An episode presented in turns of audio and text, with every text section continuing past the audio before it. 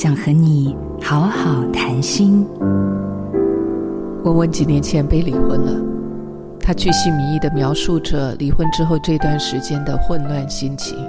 她说了一句：“我好可怜哦。”这时候我不得不请她暂停一下，深呼吸。接着我就问她了：“你好可怜，真的吗？”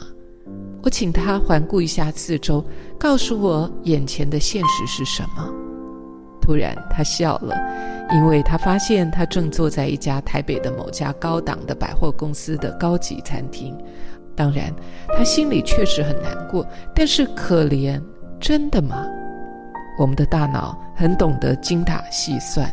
当我们意识到原来这些让我们自己痛苦的念头只是一种幻觉的时候，念头一转便能够带来平静跟喜悦。懂得开始要运用转念的方法，自然就能够长出新的芽，或者说是新的智慧吧。